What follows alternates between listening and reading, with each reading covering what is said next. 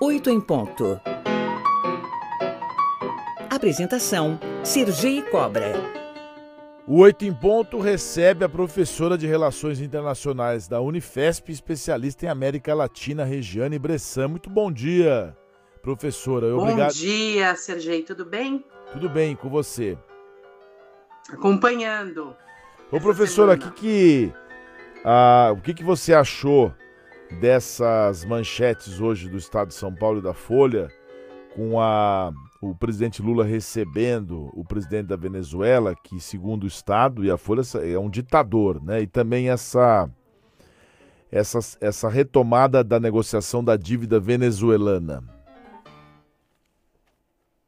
Realmente, a Venezuela, presidente Nicolás Maduro, rompeu com as instituições democráticas, com as regras democráticas. Isso é fato, isso é notório e a comunidade internacional já reconhece isso. O que acontece é que nós temos uma situação eh, que nos leva a retomar as relações, porque nós compartilhamos e sempre vamos compartilhar uma fronteira. A partir do momento em que a gente tem uma fronteira, a gente tem uma série de questões de problemas oriundos a esse espaço. Então, eu estou falando de migrações, eu estou falando de é, narcotráfico, eu estou falando de comércio, eu estou falando de meio ambiente, comunidade, ciência.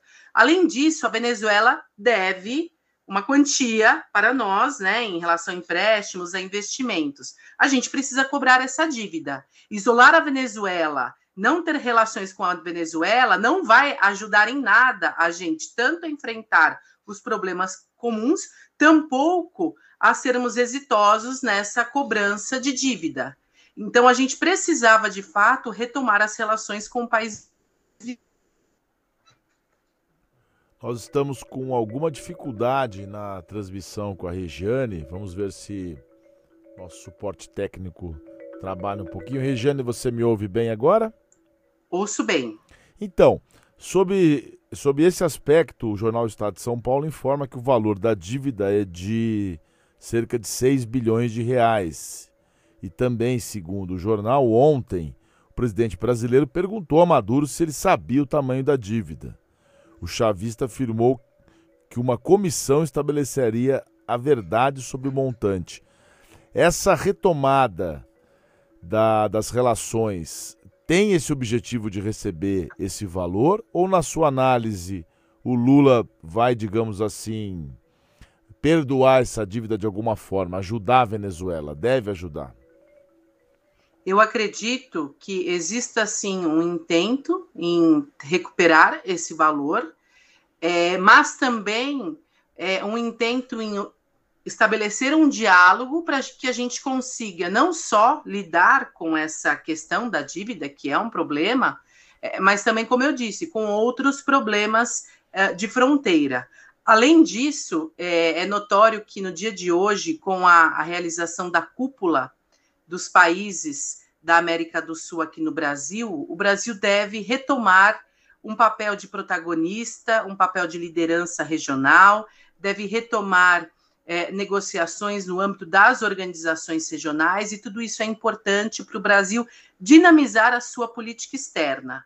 Aliás, o Brasil ele não quer se prender, se limitar em relação à América do Sul, porque ele vem exercendo aí uma série né, de, de diálogos, conversas, negociações, Japão, China, inclusive ontem o, o presidente Lula também acenou é, em relação ao acordo eh, Mercosul-União Europeia, então temos o intento de fechar finalmente, de, de, de consolidar esse acordo. Então, o Brasil agora retoma como um global trader, como um país que quer participar aí das diversas negociações internacionais e deve tentar obter apoio no cenário regional. Nesse, nesse passo ou nesse caminho está a agenda econômica. Quais são as áreas que convergem Brasil e Venezuela, não só para a questão de fronteira, mas quais são as áreas econômicas que a gente tem em conjunto? A Venezuela é um país que se manteve limitada a exploração de petróleo. É um país pouco industrializado, como vários aqui na nossa região. O Brasil tentando retomar as suas relações não só com a Venezuela, mas também com outros países com os quais fazemos fronteira, fica muito evidente que é uma oportunidade para exportarmos nossos produtos manufaturados que têm maior valor agregado. Então, se a gente fica apenas nas relações com China, a gente fica muito dependente de exportação de commodities. A gente precisa ampliar, diversificar é, a nossa balança comercial, né, os produtos que exportamos. A gente não pode se esquecer que a Argentina é o principal consumidor dos produtos manufaturados brasileiros. O Brasil não é um país competitivo no cenário internacional e precisa de acordos, negociações de livre uh, tarifa, por exemplo, de redução de tarifas, melhor dizendo, para conseguir exportar os, os, produtos manufaturados. Então, é importante que o Brasil retome essas relações e, claro, de maneira pragmática, também negocie novas oportunidades de comércio. Deixando de lado um pouquinho a Venezuela, porque causa né, também um frisson, né, pessoas que têm uma outra visão sobre, sobre esse processo econômico e de fronteiras. Quais são, quais são os significados que a Unasul em si, com a reunião de todos os países, esse bloco, o que, que representa isso perante o mundo, até em termos também econômicos?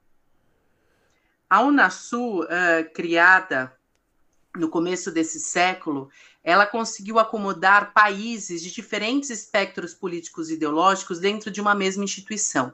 Isso permite negociação, possibilidades de cooperação, inclusive para tentar resolver divergências entre os países vizinhos.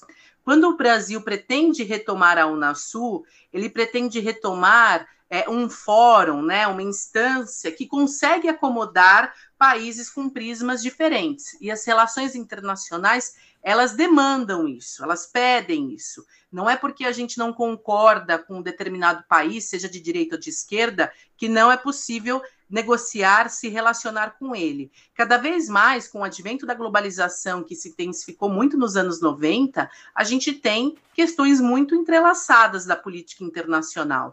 Então, reavivar essas relações e, sobretudo, reavivar a Unasul é uma grande oportunidade para o Brasil é, ter, inclusive, poder de influência nos países vizinhos. Eu preciso é, relembrar que quando o Brasil desocupa esse espaço, virá um país de fora, como está acontecendo, ocupar esse espaço de protagonismo aqui na nossa região.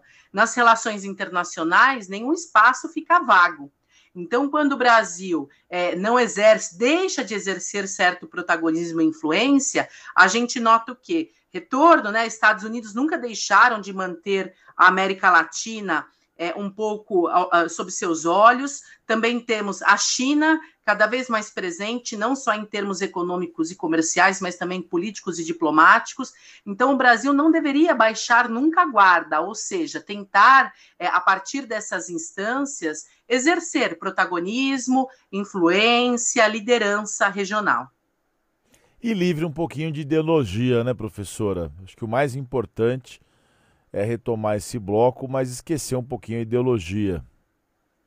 Com certeza, Sergei. É uma, uma questão importante é que a América Latina ela sempre padeceu de instituições democráticas. A gente vive ciclos de governos autoritários. Então, seria importante que, através da Unasul, por exemplo, a gente reforce muito a importância dos países independente do espectro político, apoiarem as instituições democráticas, porque com democracia a gente tem alternância de poder, a gente tem controle social, a gente tem participação do povo, a gente tem as demandas sociais, né, de minorias que estão muito sendo levadas, né, pelos governos. A gente percebe no Chile e na Colômbia o quanto os novos presidentes conseguem catalisar essas demandas é, sociais. Então, é, é, mais uma oportunidade dentro da Unasul da gente é, reforçar do Brasil, reforçar a importância da democracia e, quem sabe, conseguir de fato alguma mudança, possibilidade de alguma influência na própria Venezuela. Isolando a Venezuela, de fato, a gente não vai conseguir nada. Eu conversei com a professora de Relações Internacionais da, da Unifesp e especialista em América Latina, Regiane Bressan. Professora, muito obrigado por sua participação aqui no Oito em Ponto. Uma excelente semana para você. Um bom dia a todos. Obrigada.